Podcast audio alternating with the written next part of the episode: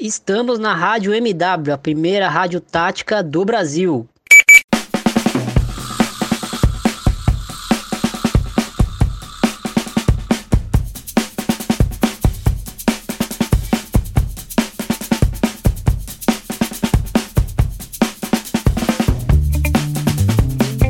Saudações, ouvintes do Amplitude! Eu sou o Smack Neto e está começando mais um episódio do podcast Ampliando, o seu encontro semanal com os principais fatos jornalísticos ligados ao universo do futebol.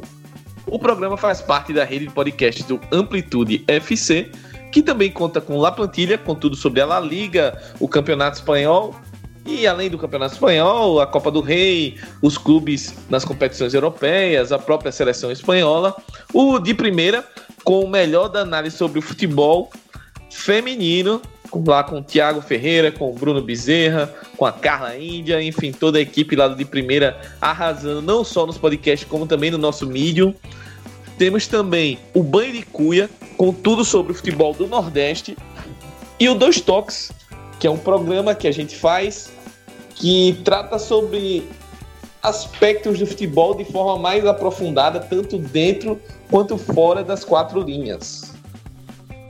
Para acompanhar tudo isso, você pode procurar por Amplitude nas mais diversas plataformas, como o Spotify, o Apple Podcasts, o Cashbox, o Podcast Addicted, o Google Podcasts, Stitcher, enfim. Estamos em vários agregadores. Além disso, os nossos podcasts podem ser encontrados no site do HTE Esportes, no domínio htesportes.com.br e também na nossa mais recente parceira, a Rádio MW, a primeira rádio tática do Brasil. Pode procurar para o radiomw.com.br e ouvir os nossos programas por lá. Aproveita e segue também a gente nas nossas redes sociais: o Twitter, Facebook, Instagram, YouTube e o Medium. Estamos em todas elas, só procurar por AmplitudeFC e interagir com a gente, curtir os nossos textos, discutir um pouco de futebol com a gente. Estamos abertos aí a sugestões, críticas, dúvidas e tudo mais. E para começar esse ampliando de número 17, um número bem amaldiçoado para os brasileiros, Arthur, manda o teu salve aí, teu boa noite, me acompanhando em mais um programa. Meu Deus. A gente foi fazendo mais cedo, né? Eu não, não tinha reparado nessa infeliz coincidência, né? Mas a gente tem que, tem que seguir, né? Tem que fazer. A gente não ia parar aqui também, fazer que nem o Santos Dumont, né? Para no 13 e fica sete anos sem fazer o avião, né? Não, vamos seguir, né? Que eu acho que não, não vai ser o número que vai amaldiçoar o programa. A gente vai descobrir daqui a uma hora, né? Mas vamos lá. É...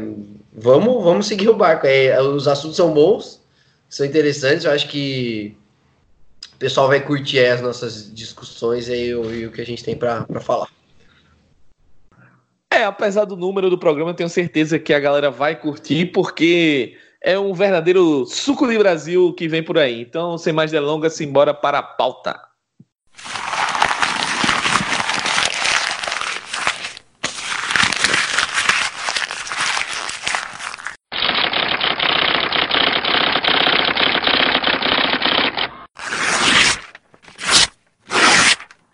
começando esse suco de Brasil e eu diria que mais precisamente suco de Brasileirão, Arthur. Acho que Você o nosso tá programa hoje tá... o nome do programa, é isso? Ah, cara, se, se for um suco de Brasil no nome do programa, eu tô aceitando. E até porque, claro, galera. é legal a gente explicar, né, o Smack?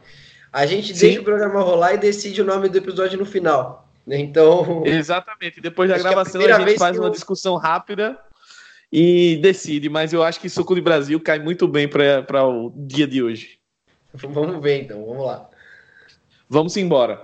Para começar aqui o programa, vamos falar de uma pauta que acho que na cronologia dos assuntos que nós separamos é o, é o assunto mais antigo, né? Mas eu acho que vale a pena a gente voltar para o meio da semana passada, mais precisamente na última quinta-feira, quando o CSA foi de um momento épico, heróico no Mineirão para uma situação, no mínimo, de ódio, eu diria, né? Uma situação bem. Eu não, não, não quero classificar como constrangedora porque não foi nada demais pro CSA nesse sentido. Mas foi chata, foi desagradável, foi até frustrante para o torcedor que depois de uma vitória daquela passou a crer mais na possível permanência do clube, mas viu seu técnico abandonar o barco faltando três rodadas para acabar a competição. E não era só abandonar o barco, é trocar de barco por um barco que estava cinco pontos na frente. No caso, o barco do Ceará, que convidou a, a, até então o treinador do CSA, Argel, para assumir a equipe, né? E aí, Arthur, é, para além de todos os debates, é traíra, tal, não sei o que, eu acho que para mim isso não tem nem discussão. Acho que foi uma infelicidade tremenda do Argel e ele ainda por cima desrespeitou o clube que ele estava antes, porque na coletiva que ele deu quando assumiu o Ceará, falou em subir degraus, em praticamente com outras palavras, está em outro patamar no, no clube Ceará e não tinha como recusar a proposta, etc. Só que, para além desse, dessa discussão, eu acho que tem algumas outras discussões, né? Porque no momento que ele abandona o, o, o CSA logo após a partida, fica claro que ele já tinha tudo acertado antes, né? Para sair. Não ia anunciar que vai sair logo depois do, do jogo se não tivesse nada certo. E aí vem toda uma questão de, de ética, né? A gente pensa que, poxa, é, o Argel ele estava concorrendo diretamente com o CSA e com o Cruzeiro no, no jogo, no, na luta aí pelo, pelo rebaixamento, né? Eu digo Argel porque, de novo, reitero, ele já estava acertado, inclusive a imprensa aqui em Maceió divulgou que o, o dirigente que estava acompanhando o CSA na viagem, que era o, o gerente de futebol, Fabiano Melo, ele é, havia sido comunicado pela manhã da quinta-feira que o Argel é, tinha recebido essa proposta do Ceará e que iria sair. Então, é, a gente pensa, poxa, o cara estava trabalhando no CSA, mas já estava pensando no Ceará, é, abandonou um grupo que ele montou, ele já estava começando a montar é, a estrutura para 2020, porque ele já tinha tido o contrato renovado. Ele já havia indicado profissionais que, inclusive, um deles eu soube que já estava contratado para trabalhar no clube ano, no ano que vem. E independentemente de é, conseguir ou não esse, essa permanência, que obviamente eu não vou ser hipócrita aqui dizer que não, estava muito difícil, mas vale é, salientar que ele tinha um contrato, tinha um, um, um acordo com o clube e quebrou isso. E para passar a bola para você, Arthur, eu vou até deixar um questionamento que não necessariamente você precisa responder imediatamente, mas fica aquela questão, né? Muitas vezes os técnicos cobram é, um, um, trabalho de longo prazo, uma oportunidade de, de trabalhar, de fazer um, um trabalho sem interrupções. É, o CSA deu essa oportunidade para o Argel.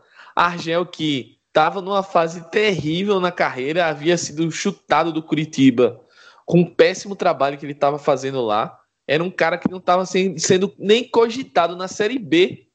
É, muito, muitas trocas de técnicos da Série B. Ninguém cogitou Argel. Aí o CSA foi lá, buscou o Argel, é, óbvio que tem o, mérito do trabalho dele, apesar de eu não ser fã, é, não tem como não reconhecer que ele fez um trabalho interessante para o que o CSA precisava. Mas a verdade é que o CSA também o ajudou a voltar uma vitrine aí de Série A. E ele simplesmente joga isso tudo fora, joga tanto na parte ética quanto na parte é, esportiva mesmo, e vai para essa é, aposta no, no Ceará. E aí a gente se pergunta, né, Arthur? Até onde os clubes é, são culpados de alimentar esse moedor de técnicos, mas também até onde os técnicos também não colaboram para essa roda gigante aí, essa, esse carrossel de, de entre e sai de treinadores durante toda a temporada e ao longo das temporadas do futebol brasileiro, né? É, é esse, esse caso, ele, ele, ele tem, tem muita coisa para a gente falar, né? E você levantou muitas bolas aí interessantes, né? E eu acho eu vou, vou começar pelo final, né? Pelo que você falou sobre clubes, sobre né, como que os clubes eles alimentam isso e né, destacar aí a parte do Ceará nessa história, né?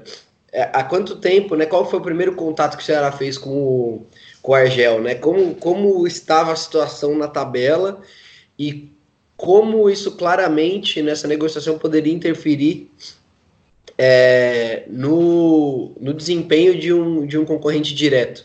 Né? Agora, né, a gente está falando que no dia 3 né, de dezembro, logo depois aí da, da rodada de domingo, nessa a derrota do Cruzeiro agora na segunda, é, mas algumas rodadas atrás o, o, os destinos aí do, do CSA e do Ceará eles não estavam tão claros quanto estão agora. Então, assim, é, a gente já, já pode aí questionar de cara essa postura aí da, da diretoria do Ceará, né? De quem, de quem é responsável pela, pela, pelo planejamento, pela contratação do, do, do pela contratação e demissão do técnico, enfim. O, cara, ele não ligou, né? E a instituição, né? De uma maneira geral, né? Pelo, pela, pelos pelos seus mecanismos ou pela falta né, de, de mecanismos de controle, não, não, levou em consideração isso, né? E nem pela questão da ética, né, pela, pela boa conduta, né, como seres humanos, e, e também pela questão da imagem do clube, né? É, é, é um, é um risco, né, para talvez para alguns setores aí de patrocínio, etc. Então o mercado ele não é, não é tão maduro, né, mas pelo menos em relação à imagem, você pensa, poxa vida, né? O Ceará ele quer ganhar a qualquer custo, ele vai puxar o tapete do, do adversário fora de campo se, se precisar e tá tudo certo. Né? A gente tem que, tem, tem que questionar isso, né? A gente tem que questionar.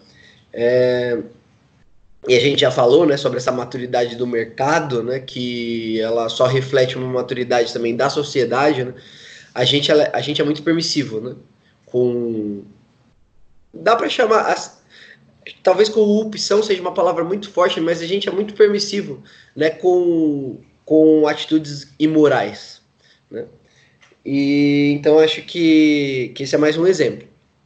E aí agora, né, já partindo aí para outras questões, né, que não essa do clube, que foi a última que você citou, eu vou tentar falar de uma em uma ordem um pouco mais do, do menos grave para o mais grave ou, para o que é possível de, de, de, se mudar né, com, com uma decisão, enfim. Primeiro, falar sobre essa questão do tempo para trabalhar. Né? Acho que o Argel, né, assim como outros técnicos que abandonam os, é, os trabalhos no meio de uma competição, no meio de um ano, perde a moral para reclamar depois quando for demitido. Né? O Rogério Ceni já fez isso esse ano, né? A gente já viu alguns outros técnicos fazerem isso, né? Isso é bastante comum, mas não dá para quando você, quando a gente vê ele, né, o próprio Rogério, outros técnicos aí, tô lembrando dos dois que são os mais recentes, então, né, é, é, isso acontece bastante. Mas quando a gente vê esses caras reclamando que não tem tempo, a gente vai, vai, vai ser obrigado a lembrar, porra, mas você também abandona o barco quando, quando o negócio tá bom pro seu lado, né? Não, então, essa é uma questão que não tem como, né, a gente não citar, nem né, não, não lembrar, e falar dessa questão do desrespeito com o clube, né, já passando para o próximo passo aqui da, da, discussão, eu acho que a, a declaração dele é, foi mais, foi mais é, pouco planejada, né? Ela foi um, foi um problema mais de, de, pouco planejamento. Acho que ele veio, talvez o que, que deu na telha, ou se foi planejado, ela foi mal planejada. Mas ele queria só buscar uma uma justificativa, né? né? Alguma explicação que fosse minimamente plausível para a atitude que ele tomou. Né? E a atitude ela não, não, foi, não foi bacana. E, e agora entrar numa entrar numa numa área que é um pouco delicada, né, que é, que é uma questão das relações pessoais e a gente, né, cada um tem tem o seu limite, tem os seus valores, né, o que é aceitável, o que não é aceitável e não dá para condenar, mas eu acho que dá para a gente discutir, né? dá para a gente discutir, porque se não. Se eu acho que essa declaração de que o, o Ceará está em outro patamar, ou qualquer coisa assim, ela talvez ela tenha sido desrespeitosa com o CSA, é, eu vejo mais como, como um deslize por, por, por, ter que justificar uma atitude meio que injustificável nessa questão de sair faltando três rodadas. Eu acho que o desrespeito maior, ele. E aí só ele vai saber, né? E as pessoas com, com, com as quais ele se relaciona. É, acho que né, com, com os próprios jogadores. E aí, na relação pessoal com os dirigentes também, falou, pô, tô com vocês, né? A gente não sabe como é que é isso né? Mas, pô, você fala, você olha no olho de uma pessoa e fala, tô com você até o final, e depois você, larga, né? Acho que não dá para você não cogitar ou a gente debater nessa. Pô, foi uma traição, né? Uma apunhalada nas costas. E não dá para saber, né, exatamente o nível, né, disso nessa relação pessoal, mas acho que a gente tem que questionar, né, quando isso né, ela acaba sendo eh, vindo à tona publicamente, assim, né, por meio, por meio do futebol, né? Então, né, então, assim, com os dirigentes, com os jogadores, né, você citou o caso de um, de um profissional que ele indicou que a, poderia ter sido contratado aí e talvez agora não vá ser, né, a gente não sabe, mas imagina, né? Vamos imaginar que ele, que esse profissional que o que já indicou, ele já estava já tava palavrado, né, já estava né, planejando essa mudança, às vezes planejando a mudança com a família, com os filhos, a gente não sabe, mas enfim, pensando no pior cenário e agora ele não vai mais, né? Então, pô, como é que será que foi isso, né? Enfim, são, são coisas que a gente tem que discutir, né, e valorizar que sejam feitas sempre da melhor maneira, né? E, enfim, é, é, mais, é mais um mais um devaneio aí, né? Mas eu acho que é, que é importante a gente discutir, valorizar as relações pessoais bem, bem construídas, né? E, e aí agora passando para a parte mais clara, né? Eu falei mais grave no começo, mas eu acho que é assim, dá pra gente falar mais clara, que é a questão do, do campeonato em si.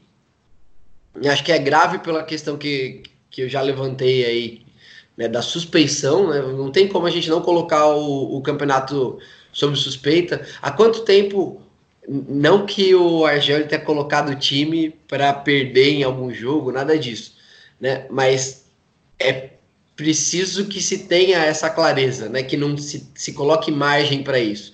Não dá para ter margem. E aí a dúvida ela fica, né? Há quanto tempo o RJ e, e o Ceará eles têm, têm se conversado, né? E nesse, nesse período era interessante para o Ceará que o CSA do Argel perdesse, né? Como é que fica isso? É estranho. Não dá para não pensar Arthur. que é esquisito. Pois não. É só um, só um detalhe aí nisso que você está colocando é importante é, reforçar que o Argel ele já havia sido convidado, abordado pelo Ceará quando o Enderson Moreira saiu e o Ceará depois acabou acertando com o Adilson Batista. Então, assim, tanto é que o contrato do Argel, que era até o final do ano, depois dessa primeira investida, ele acabou sendo renovado por mais um ano, ou seja, ele acabou se beneficiando dessa primeira abordagem do CSA para renovar o contrato com o Ceará.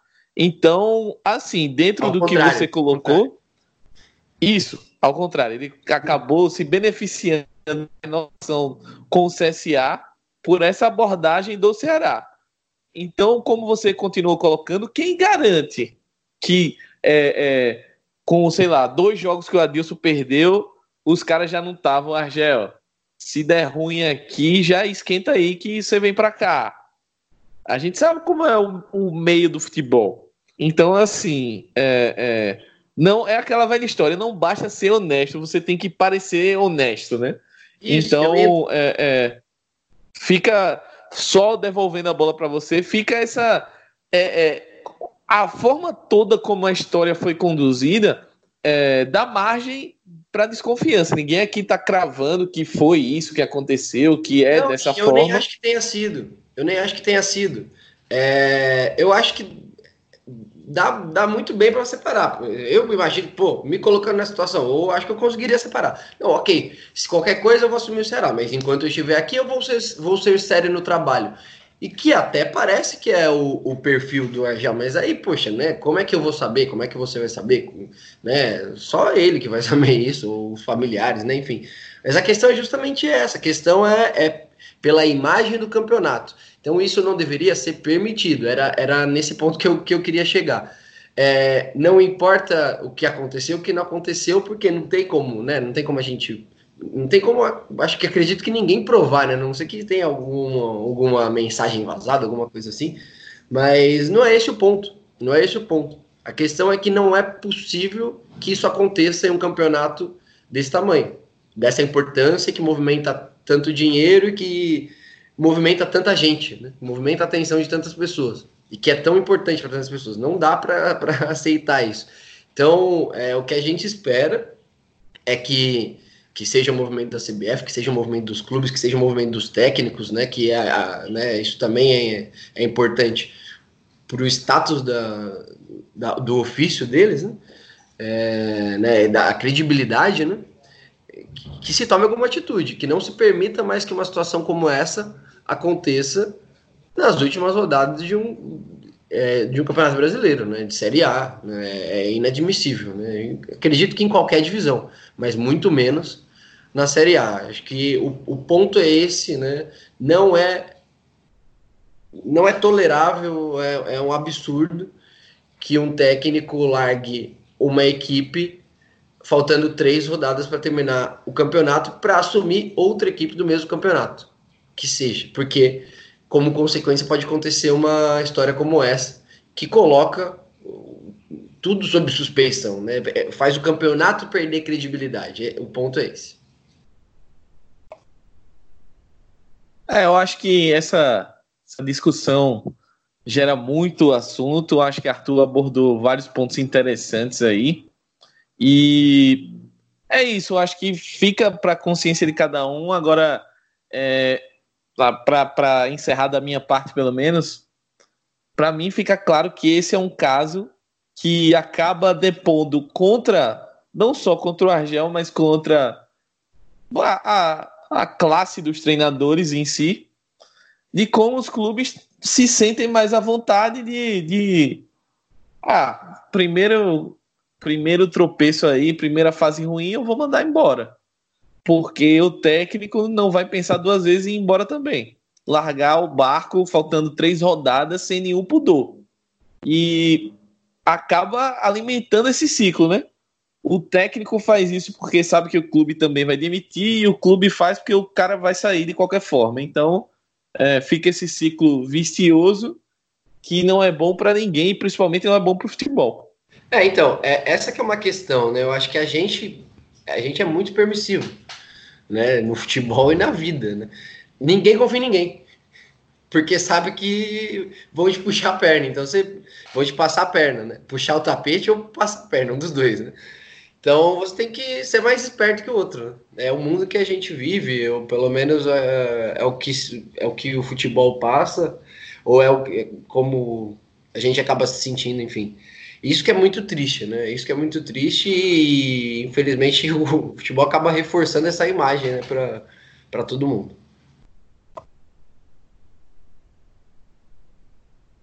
É isso. É, vamos avançar aqui o programa e esperando que, para além da, do futebol, né, as pessoas comecem a estudar um pouco mais ética e pensar de forma mais séria sobre esse assunto que eu acho que é bem importante. E falando em ética, Arthur, recentemente a gente fez um programa, um ampliando, sobre a, a mesa redonda ideal né, de futebol, e aí trouxemos diversos convidados aí, o Breler, Breler que não sei se Arthur acompanhou hoje, está é, tá sendo protagonista aí do Twitter, porque ressuscitaram um, um, um tweet da ESPN de um comentário do Breler sobre a situação do Cruzeiro em, no início de 2018, em que ele falava que os dirigentes estavam fazendo bravata, que estavam sendo irresponsáveis com, a, com as contas do Cruzeiro. E a quantidade de torcedor que xingou o Breler no Twitter foi incrível. Só que hoje a gente está vendo a situação do Cruzeiro aí quase na degola, né? Pra, caindo para a Série B. E aí esses mesmos torcedores que xingaram estão né, tendo que aceitar a dura realidade de que o clube, para além da crise técnica, para os problemas dentro de campo, é, a parte administrativa tá uma verdadeira zona e também a gente já comentou bastante aqui.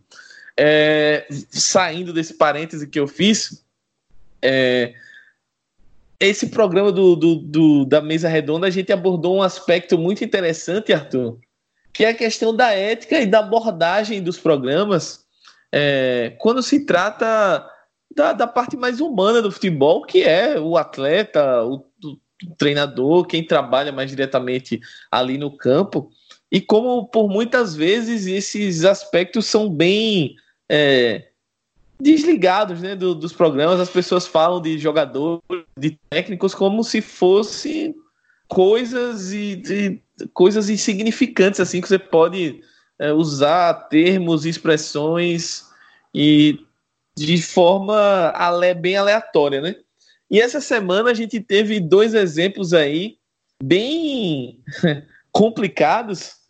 É, primeiro que na semana passada, é, na, na, última sexta, a gente teve a Black Friday, né? Que é uma febre é, no Brasil, no mundo. No Brasil, mas é Tentam né, emplacar, né? né? Tentam emplacar, né? Não, é, não temos é, aquela, aquela Sinta Tem aquela Black Fraud, né? Mas algumas coisas, se você pesquisar, até que rola uma promoção. Inclusive, estarei lhe visitando em maio, justamente graças a uma Black Friday de verdade de passagens aéreas aqui. Ah, é verdade. Mas. Bem lembrado. Mas voltando, voltando ao tema do programa, é, esse, esse mote aí, Black Friday, gerou uma das coisas mais bizarras que eu vi na televisão recentemente, pelo menos na na, na TV com um enfoque no futebol, né, no, no esporte, onde um quadro do, do bate-bola da ESPN, que eu costumo assistir, apesar de todos os, os poréns, eu costumo assistir na hora do almoço, estou almoçando, estou ali assistindo, mas o quadro era Black Friday do Verdão. E era um momento que o Palmeiras havia perdido do Fluminense não, não, não tinha nem chegado é, o que o jogo de domingo que causou o vendaval no, no Palmeiras, derrubou técnico, é, dirigente, diretor remunerado, no caso, né? E a grande ideia do programa foi fazer uma Black Friday dos jogadores do Palmeiras. E aí tinha é, duas colunas, que era basicamente a coluna dos jogadores que seriam mantidos e a coluna dos jogadores que seriam, digamos, dispensáveis, né? E aí a gente entra é, nessa questão ética, Arthur, porque a gente observa o, o, a maneira como os caras são tratados, né? Porque essa, essa coluna de, de quem vão manter ficou a coluna do segura. Segura isso aí, isso aí que ainda pode ajudar. E a outra coluna é o em oferta, que é tipo, vamos se livrar disso aqui que, que não dá mais. E eu tô usando muito o termo isso, porque é, é, quando você pega pessoas e resume a elas a vou manter porque pode me trazer algum retorno, ou vou me livrar você está tratando como se fossem coisas, como fossem robôs, como se fossem uh, qualquer tipo de bem material. E não pensa que esses caras têm família, têm amigos, têm filhos que vão para o colégio, tem, sei lá, tem uma estrutura, tem tudo isso, o, o entorno do cara, tem a própria cabeça do cara que está vivendo um dia complicado depois de uma derrota, pressão de torcida, etc. E aí o cara vai lá, liga a televisão e, tá, e assiste o nome dele, sei lá, na coluna em oferta. É, falta, no mínimo, falta noção, né, Arthur? Vamos falar aqui o português, claro, falta noção, às vezes, de que esses caras são humanos, né? É, sim, aí a gente teve, né, também o. Tá tendo agora um outro exemplo né, no, no site aí do Globoesporte.com, né? Com a barca de todos os times e que, além de tudo, né? Assim, ela é a princípio ela é uma brincadeira um pouco mais bem-humorada, porque é de final de ano e tal. Acho que além de tudo, ela mostra os mais votados, né? Aí eu acho que esse, esse é um erro, assim, bem. bem importante, né? Porque, assim, da mesma maneira que. que o, que o quadro aí do bate-bola ele, ele deixou, pô, de uma maneira bem exposta, né, os jogadores, né? Não, esse daí tem que ir embora, tal. É, o, o quadro, o, esse, esse interativo aí da barca do, do Globo Esporte, ele, ele mostra, né? Não, esse é ruim mesmo, porque 20 mil pessoas não querem no time. É, nossa, tá, tá. Ele é. Ele lidera é o dobro do que o, do que o outro. Nossa, ele é, é péssimo, é horrível. Então, assim, tem essa, tem essa exposição que ela assim, é totalmente gratuita, é desnecessária. Ela me lembra muito o caso do, do Sidão. Então, assim, a Globo ela não aprendeu nada com isso. Né? Então você entregou um troféu de melhor, do, melhor da, da partida, ironicamente, para o jogador. Né?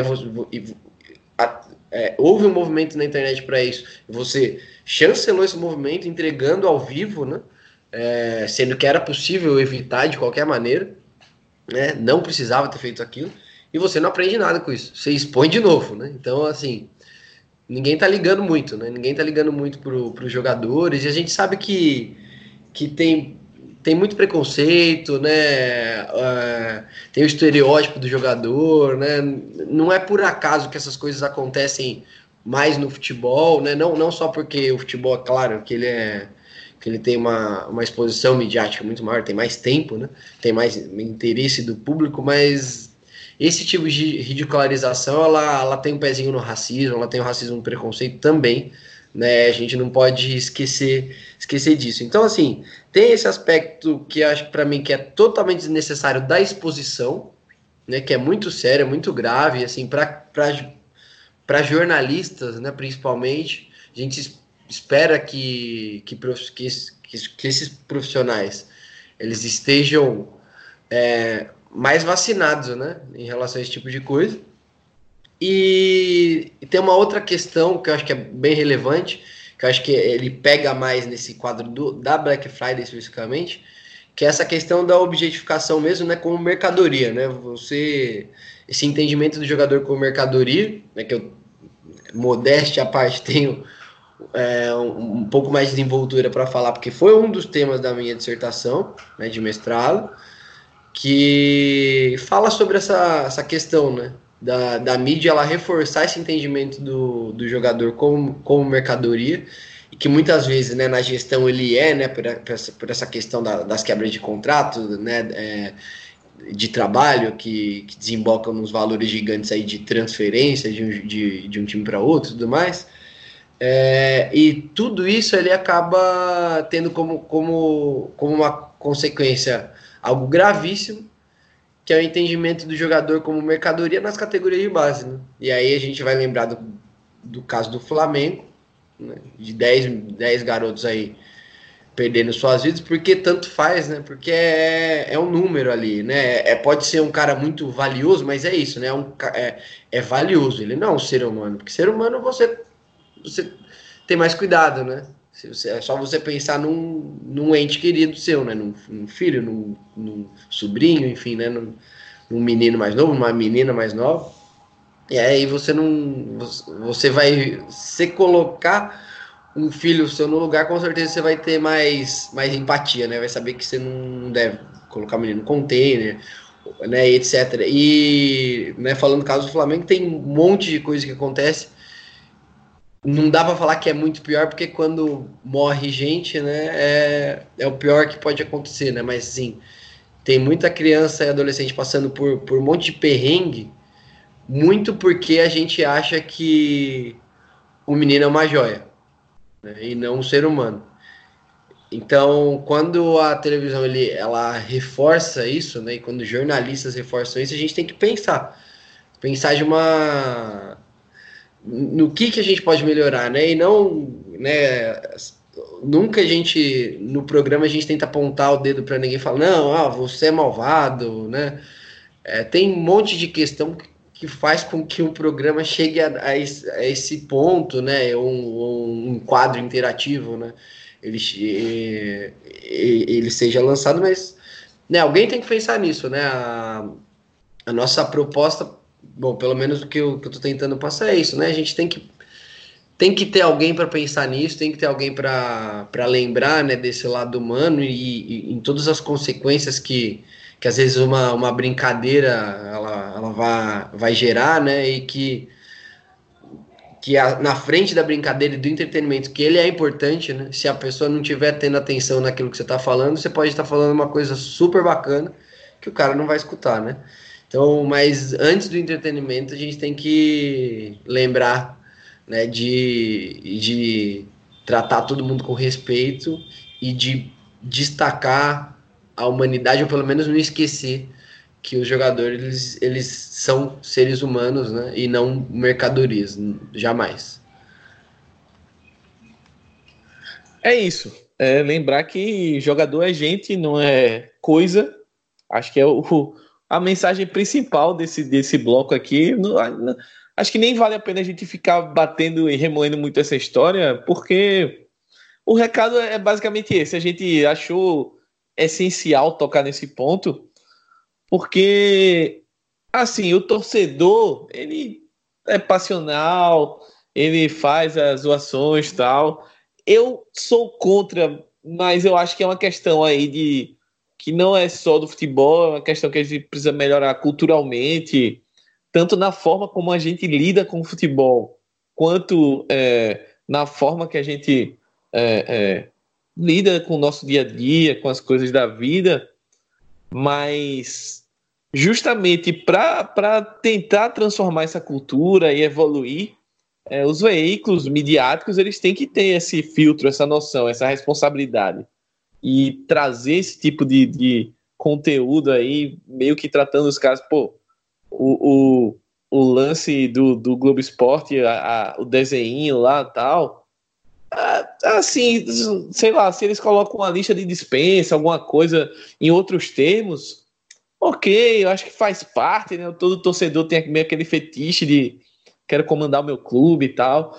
Mas o desenho ficou uma coisa caricata, fazendo piada dos caras. É, tem um bonequinho lá, quem, quem for no site do GE for ver essa, essa questão, vai ver que tem um cara lá levando um, uma bicuda na, na bunda, como se estivesse sendo chutado literalmente do, do clube. Então, assim, é, são pequenas coisas, pode parecer besteira, mas que esse tipo de coisa magoa. E como o Arthur falou, tá lá a lista é, dos caras que são mais citados em, em todos os clubes para saírem, enfim. Não fica uma coisa. Não fica uma coisa bacana assim para você pensar. Né? Não, não, agrega nada. É aquela velho debate sobre entretenimento e, e informação e esse é o entretenimento ruim, né? É o entretenimento do mal, nesse caso. Então fica a nossa crítica aí com, com relação a esse, esse formato de conteúdo. Passando agora para o próximo assunto, Arthur. Vamos falar agora do clube brasileiro com o maior número de sócios uh, torcedores. E esse clube, Arthur, não é o Flamengo que está campeão de tudo, não é o Palmeiras que vem ganhando tudo nos últimos anos. É um clube que não ganha um título é, expressivo aí, pelo menos a nível nacional, desde 2011.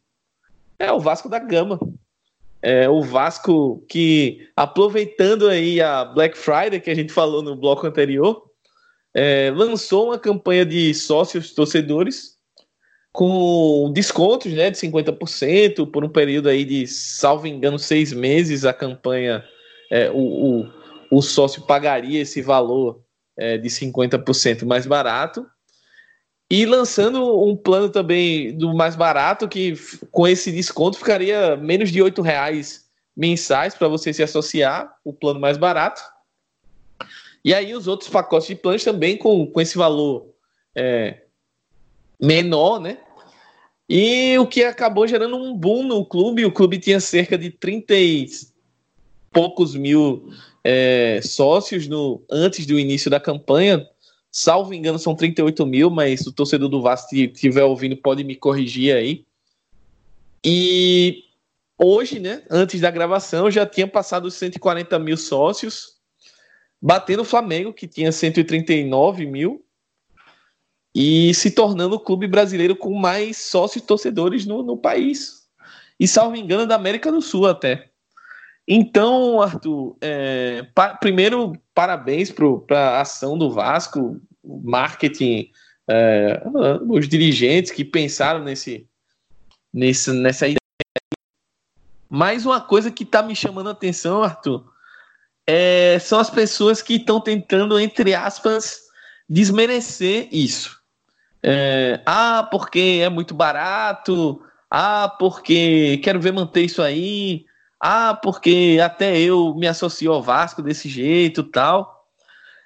Ah, porque não vai render tanto dinheiro assim para o clube, etc.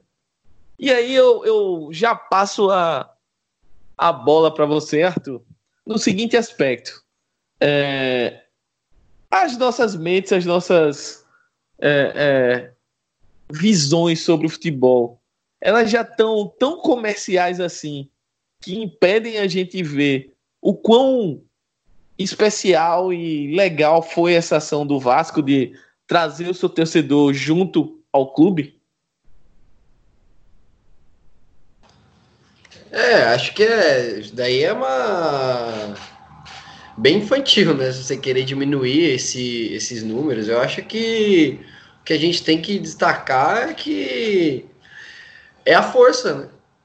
que, um, que um clube tem no país, né? Ou, ou, na sua região. No caso do Vasco, né? A gente sabe que, o, que, que ele é um clube que tem alcance nacional. Né? Então, onde tem Flamengo, basicamente, onde tem Flamengo, onde tem Vasco. A gente sabe disso. Muito mais Flamengo, mas que o, o Vasco é, é, um gigante adormecido, né, pelos, pelos resultados, né, e, e tudo mais que a gente que a gente está cansado de saber aí nos últimos é, até na última década, né, alguns rebaixamentos e, e tudo mais.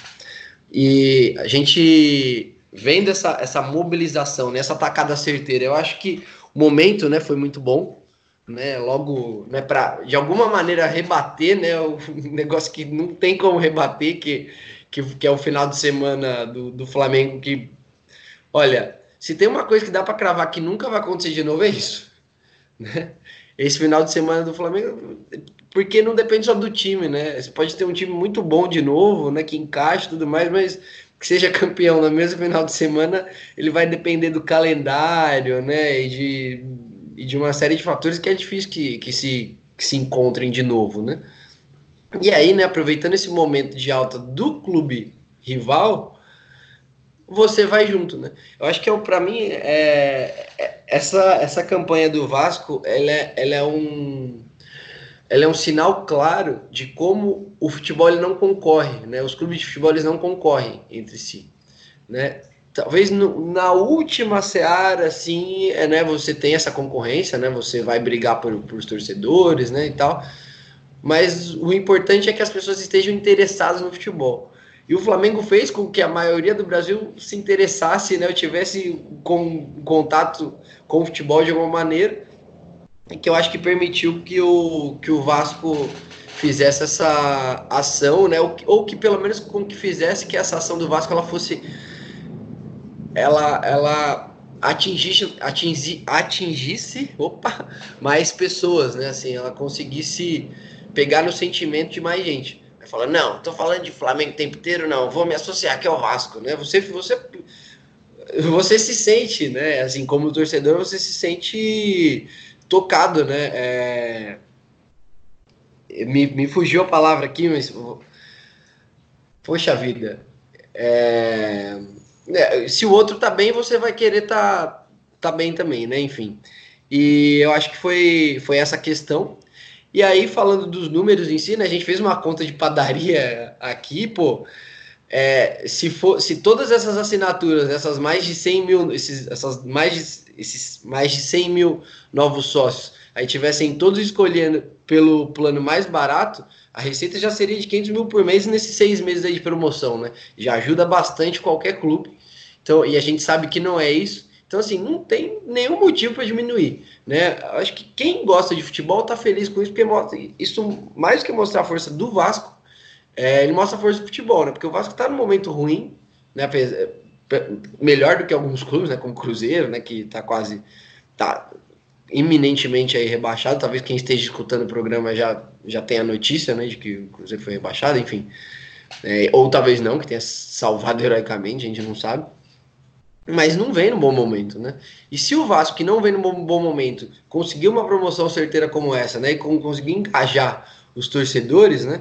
É, que talvez tenham se sentido provocados, né? Essa palavra que eu estava tentando, que eu tava tentando lembrar, né? Provocados por esse momento do, do Flamengo, né? E por que não outros, né? Por que não outros clubes não, não podem conseguir né, um feito como esse, né? Ou, ou movimentos similares, né? Pelo menos, né? Enfim, dentro, dentro das suas possibilidades. Acho que isso anima o, quem gosta de futebol de uma maneira geral, o mercado, enfim, né, pode atrair patrocinadores, né, fazer, fazer o ciclo, o ciclo é, virtuoso. Né? Então, é, não tem por que diminuir. A gente tem que, quem gosta de futebol, tem, tem que exaltar, porque isso é bom para toda, para toda a cadeia.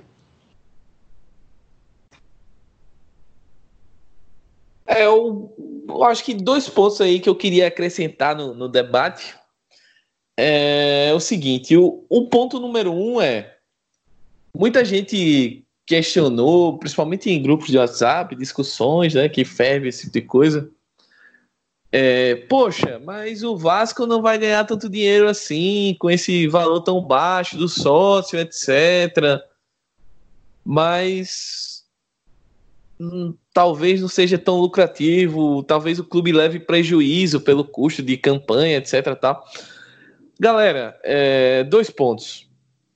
Primeiro que o Vasco, ele nenhum clube do Brasil é, tem como principal fonte de renda o sócio torcedor. Ele é uma fonte importante de, de, de grana mesmo, né? mas não é a principal. Dito isso, a gente também tem que ponderar que, para além do, do Vasco ter essa fonte de receitas, é, ele também pode buscar outras fontes. E o porquê da importância dessa campanha de uma semana você sair, sei lá, do, de 30 e poucos mil para mais de 140 mil sócios? É você demonstrar a força da sua marca, da sua torcida, mostrar que tem um. Isso eu estou falando no aspecto comercial da coisa, não estou nem falando do social, mas é você mostrar que é, a sua marca ela é importante, ela tem um alcance nacional. É, eu estava lendo é, em alguma matéria dessa, desse, dessa questão do plano que pela primeira vez o Vasco é, conseguiu ter associados, Arthur, em todos os estados do país. Ou seja, imagina o potencial de um clube de futebol e, consequentemente, de uma marca que se alia a esse clube, que é, consegue ter no seu quadro sócios associados em todos os estados do país. Olha que coisa, é, pensando em mercado, que coisa massa, que coisa do caralho, assim, com perdão do palavrão. É, então, é, para quem está pensando só no valor seco do, do sócio, esses sócios, essa quantidade de pessoas, ela é, pode atrair uma gama de é, patrocínios e investimentos e é, outras coisas que podem trazer muito mais grana do que o, o, o próprio sócio torcedor em si. E aí o outro ponto que eu quero abordar é puramente social, né? Porque como a gente estava discutindo no, no, início desse, desse bloco, é, a gente está muito é, acostumado a pensar o futebol, ah, não, porque tem que dar dinheiro, isso aqui e tal. Mas esquece que é, a gente vive num país que a grande maioria da população é pobre ou classe média baixa, que nego não tem condições de pagar 50 pau para ver o time toda semana jogar e que não tem condições de pagar 70 paus por mês. É, muita gente não tem condições 70, 100, tem plano, dependendo do clube, que vai acima disso, 200, enfim. Para é, ser sócio do clube, não tem 300 pau, 350 para dar uma camisa de clube. Então, é, os clubes brasileiros eles têm que começar a se, se atentarem que o seu grande público ele tá indo embora. Se, se você não, não fizer coisas como essa que o Vasco está fazendo, como o Arthur bem mencionou, até se aproveitando um pouco dessa onda é, do rival, essa onda de positividade, é, ao contrário de ficar, entre aspas, choramingando no canto, é, eu achei sensacional a atitude de, pô, vamos mostrar que a gente é grande também, que a gente pode é, chegar nesse patamar. É óbvio que hoje o Vasco tem que nadar muito para chegar no patamar do, do, Flamengo, porque a administração é composta por um presidente que deu o golpe, é, o clube ainda tem os mecanismos de, de, de democracia dentro do clube muito rasos, é, tem toda uma herança de Eurico Miranda para trás que emperra demais dívidas, enfim, tem toda essa bagagem aí para resolver, mas é um clube que tem um potencial de se reerguer e brigar das cabeças. E esse tipo de ação com o torcedor pode ser um grande estopim para começar essa, entre aspas, evolução no Vasco. Então, é, é, a gente tem que analisar esse movimento do sócio para muito além do, do número em si, do número de ser o primeiro é, no ranking e tal. É, é uma marca importante, mas ela é muito mais importante pelas coisas que ela agrega do que propriamente pelo número em si. Acho que o torcedor e os torcedores ao invés de estarem criticando, ah, a oito reais qualquer clube faz tal. Por que não bate na porta do seu time aí e fala, porra, olha aí o que o Vasco fez. Por que a gente não pode fazer alguma coisa parecida? Não, necessariamente igual, mas parecida. Vamos lá, vamos movimentar nossa torcida, vamos trazer o torcedor, vamos fazer como dar um exemplo de outro clube aqui, fazer como Fortaleza, vamos vender camisa oficial do clube, é, uma versão mais barata aqui a 50 reais Vamos trazer o torcedor para o estádio, vamos, vamos fazer alguma coisa, movimentar. E as pessoas gostam mais é de criticar, ah, quem não sei o quê, mas não, não enxerga que muita dessa galera que critica, inclusive, provavelmente não é sócio do clube dele. E talvez não seja porque ele não pode pagar o dinheiro que ele acha que deveria ser, o torcedor do Vasco deveria pagar, que o Vasco está levando prejuízo, entre aspas, né? Então, acho que tá na hora da gente começar a pensar o futebol como negócio, sim, mas como um negócio que envolve pessoas e envolve um lado social. Acho que as duas coisas, em se tratando de futebol, elas podem ser bem casadas e podem ser bem é, unidas, né? Sim, é, essa questão aí do, do, do, papel do clube, né? É, ela é uma discussão mais ampla. Eu, a gente, obviamente que a gente concorda bastante, né? Mas ela é uma discussão que, né? Ela, ela tem várias frentes aí, né, e tudo mais, mas, né, como você falou, né, mesmo a gente vendo o futebol como negócio, o sócio torcedor não necessariamente ele, ele, ele traz a renda, né? É, é, a sua fala foi perfeita, porque ele é só um sinal do quanto as pessoas elas são interessadas por, pelo Vasco, né? né? É, e aí pelo futebol, né? Porque, meu, se em poucos dias, né, cento e não sei quantas mil pessoas, elas foram ativamente tirar o cartão do bolso, né, digitar lá o, os seus dados para se cadastrar como sócio, imagina quanto de gente não está próximo de fazer isso, ou tem interesse, né, ou por algum motivo não quis, mas ficou sabendo, né, e os outros, e torcedores dos outros clubes, então assim, e mesmo esses daí que, que se associaram, né? O quanto que o Vasco ele não toma de atenção no dia dessa pessoa. Então, mesmo que ela não dê tanto dinheiro, ela, ela tem uma atenção ali disponível para dar para o Vasco. E, né, consequentemente, para os seus patrocinadores, se, se isso for feito de uma maneira bem feita. Então, se você está pensando só no, no dinheiro, né, para fazer o negócio do futebol girar, né, e se você não se interessa muito por por outras questões que nós aqui consideramos relevantes, mesmo assim, cara, você, você, você considerar que o sócio torcedor é só puramente dinheiro é, é, é, é, limitar o seu potencial de lucro no final das contas. Né? Então, é, foi perfeito a sua, sua colocação. É, e só queria né, reforçar essa parte, é porque é isso. Atenção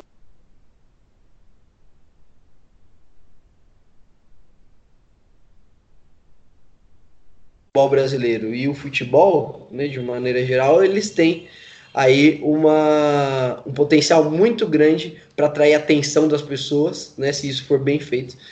E para negócio, né, nada mais nada mais interessante do que atrair a atenção das pessoas.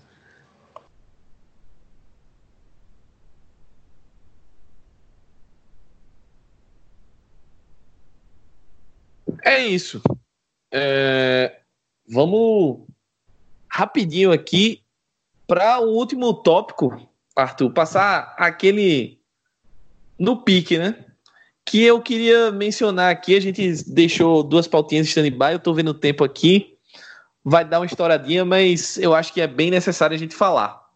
Que no último final de semana, voltando a um tema Palmeiras, só que de outra perspectiva, é, a gente viu umas cenas bem lamentáveis ali no, no, no estádio, no Allianz Parque, na torcida do Palmeiras, né? Primeiro, a, a bizarrice da torcida única, né? Que a, a desculpa esfarrapada que foi utilizada para ter torcida única e tudo que se sucedeu só mostra o quanto isso, é, essa medida é inócua, é um atestado de incompetência do Estado, é o Estado é, gritando para o mundo que ela não tem competência nenhuma de gerir é, espetáculos esportivos em qualquer arena do, do estádio, nesse caso do estado de São Paulo, mas poderia ser em qualquer outro lugar do país. E nós vimos algumas cenas deprimentes de torcedores é, sendo retirados do estádio por pura intolerância. Não tem outra palavra aqui para descrever. É, dois casos que a gente acompanhou na imprensa e destaque, que se destacaram no caso.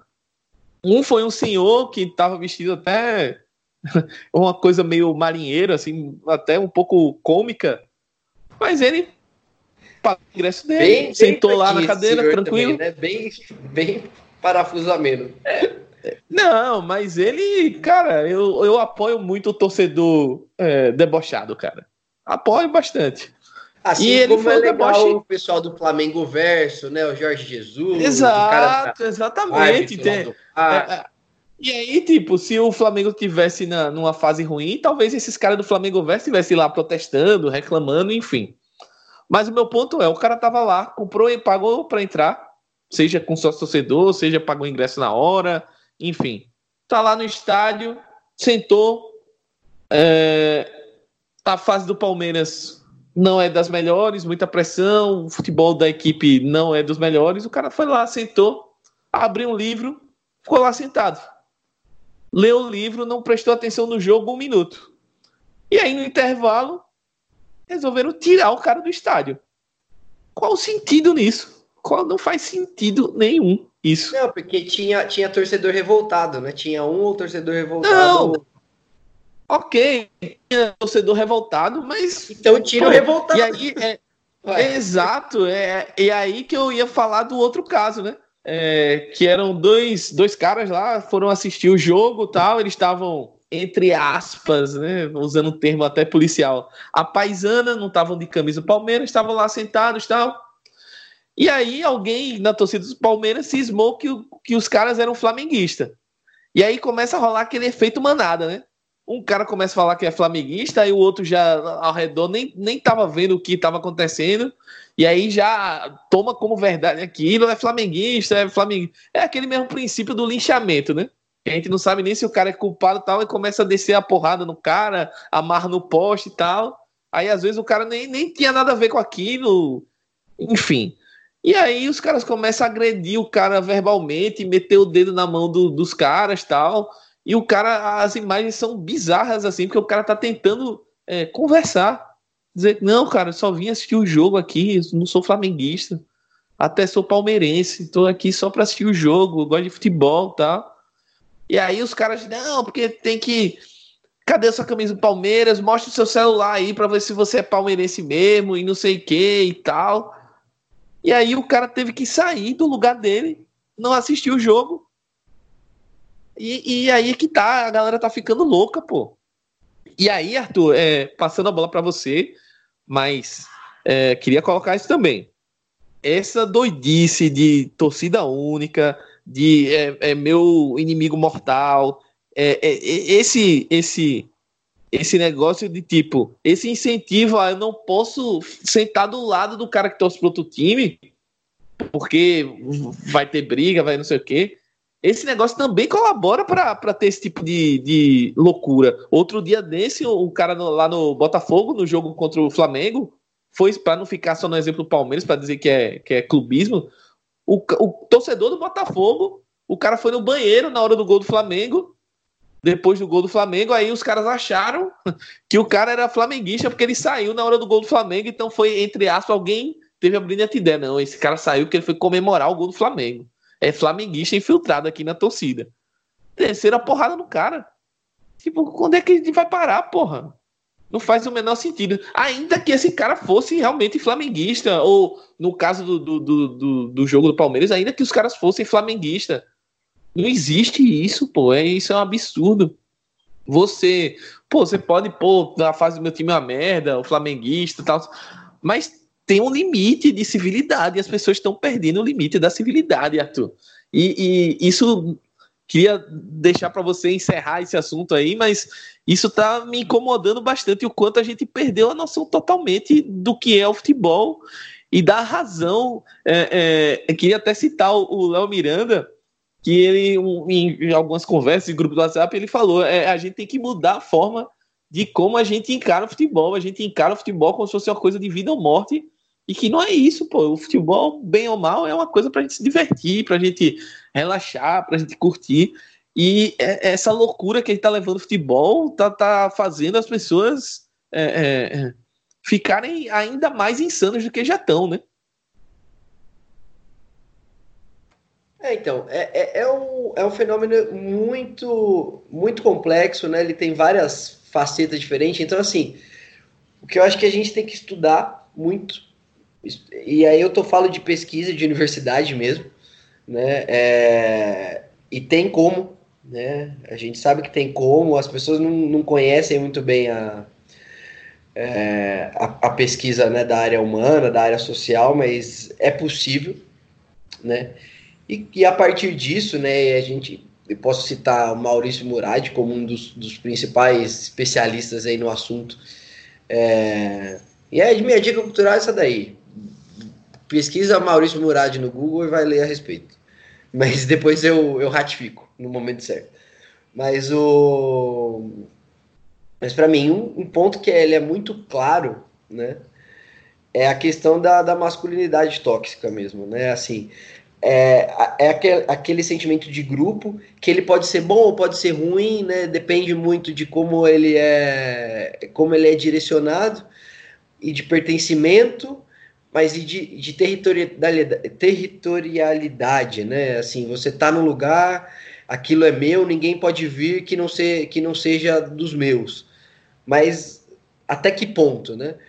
E, pô, eu concordo que se tiver. Se, se tem um cara que seja flamenguista de qualquer time, numa, vamos usar, né? Flamengo e Palmeiras.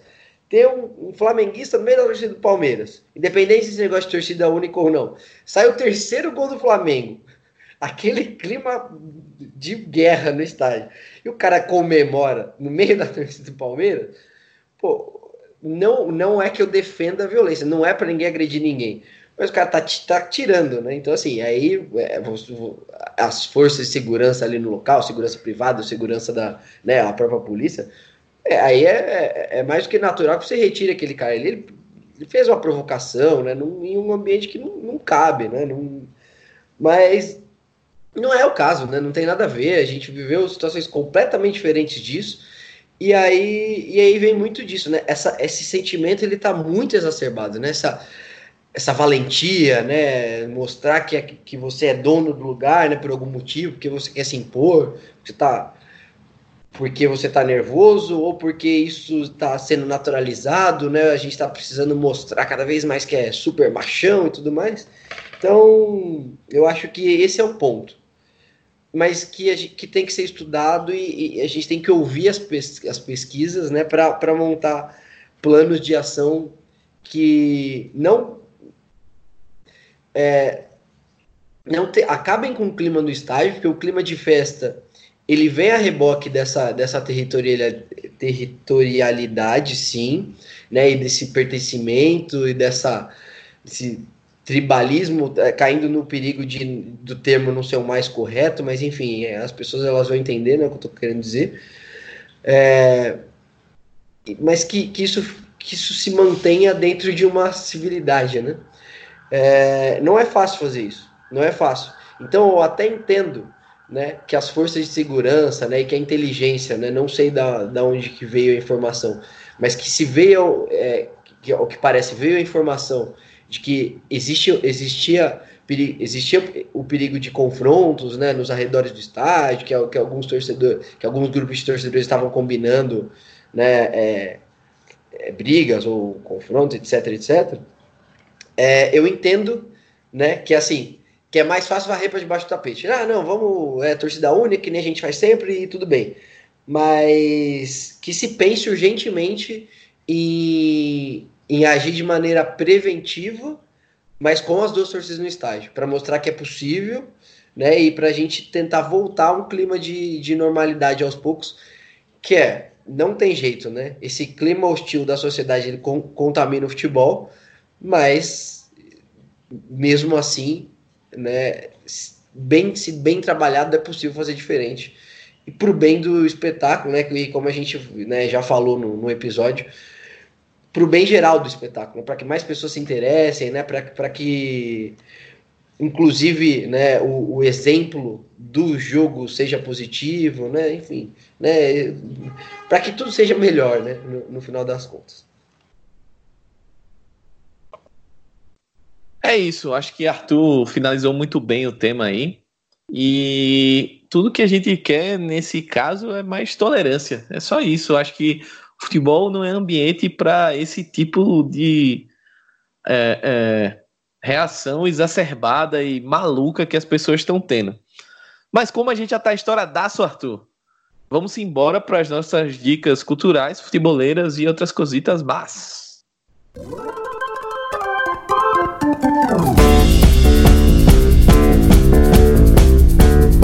Então, começando pelas minhas dicas, já que Arthur vai já deu uma adiantada na dele, mas eu vou pedir para ele dar uma reforçadinha. A minha dica é uma dica bem caseira. São dois podcasts da casa, no feed no amplitude. Então, quando você terminar aqui o programa, pode ir rolando para baixo. É, a primeira dica tem a ver com uma premiação que a gente teve nessa semana, né? Na segunda-feira, que é a bola de ouro. E aquela sempre discussão, é, o Messi ganhou de novo, mas tinha o Van Dijk, o Cristiano Ronaldo, e o Mané, e não sei quem, e a bola de ouro da FIFA, e, enfim. É, a gente tem um programa, um dois toques muito bacana sobre esse tema, com que fala sobre as premiações individuais e a gente montou quase o Megazord da Marvel aí para gravar esse programa. Tem participação de, do Vitor lá do Imigrantes, do Vitor do Chucrute FC também, que é um podcast maravilhoso sobre o campeonato alemão. Tem participação do Eduardo, que é o presida lá do Future FC também, tá voando o projeto do Future. Enfim, tem, tem muita participação bacana para falar sobre essa questão das premiações individuais. E o outro programa, Arthur, é veio diretamente das lembranças do Facebook, cara. Quem usa ainda Facebook? Pouca gente. Mas eu, é, até para divulgar os nossos programas, também uso. E nas lembranças de hoje, apareceu um programa espetacular. E como eu mencionei o Breler nesse, nesse ampliando de hoje, foi um programa que a gente gravou com ele sobre o direito das crianças no futebol. E esse programa fez um ano de divulgação, pelo menos hoje.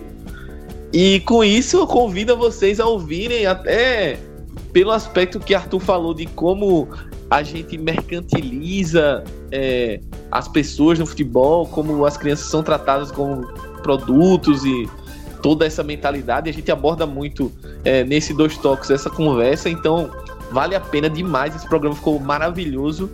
E eu sempre. É um dos programas que eu tenho mais orgulho de ter feito, porque é o tipo de discussão bacana que, que a gente produz lá no Dois Toques. Então, minhas dicas culturais são caseiríssimas. Dois, dois toques. Tanto premiações individuais quanto o direito das crianças no futebol. Arthur, manda o teu salve final aí. Valeu demais a companhia hoje no, no Ampliando. E reforça aí a tua dica cultural. É, as dicas são boas mesmo. É, são programas muito bons.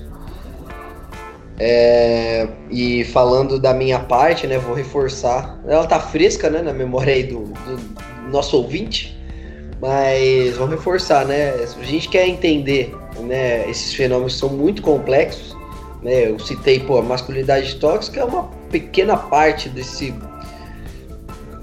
desse fenômeno doido que é torcer, né? Você sai de casa para ver tanto de gente correndo atrás de uma bola, né? É bobo, né? Se você for, se for pensar de uma maneira racional, né? De, de uma maneira muito objetiva, não faz nenhum sentido. É porque você gritar ou não, você não vai fazer a bola chegar no gol ali, né? Mas enfim, por algum motivo, milhões e milhões de pessoas fazem isso diariamente, né?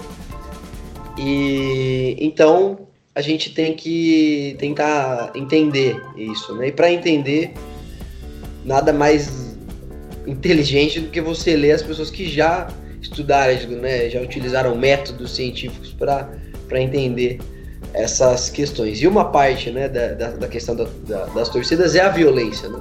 E que um dos maiores estudiosos, se não maior, né? acredito que seja o maior, do Brasil né, a respeito da violência no futebol né? é o Maurício Murad, então dá um Google aí, né? Acho que não tem. O Google não tá precisando muito de, de, de jabá aqui no, no nosso programa, então não tem problema a gente falar, né? Pode dar um Google lá, pesquisa Maurício Murad, violência, violência nas torcidas. Tem, tem alguns vídeos, violência no futebol, violência na, é, nas torcidas, enfim.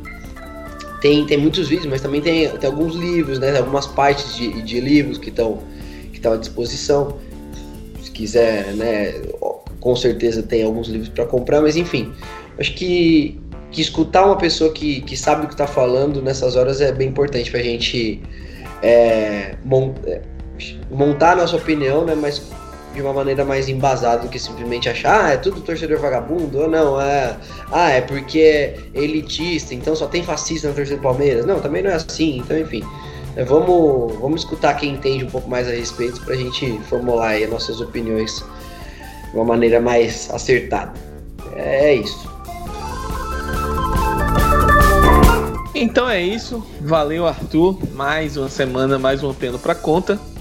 E no mais, para você que chegou até aqui, eu só peço para você, dependendo do seu agregador, né, dar aquela curtida no programa, dar cinco estrelas, compartilhar com os seus amigos, colegas que ainda não conhecem o Ampliando.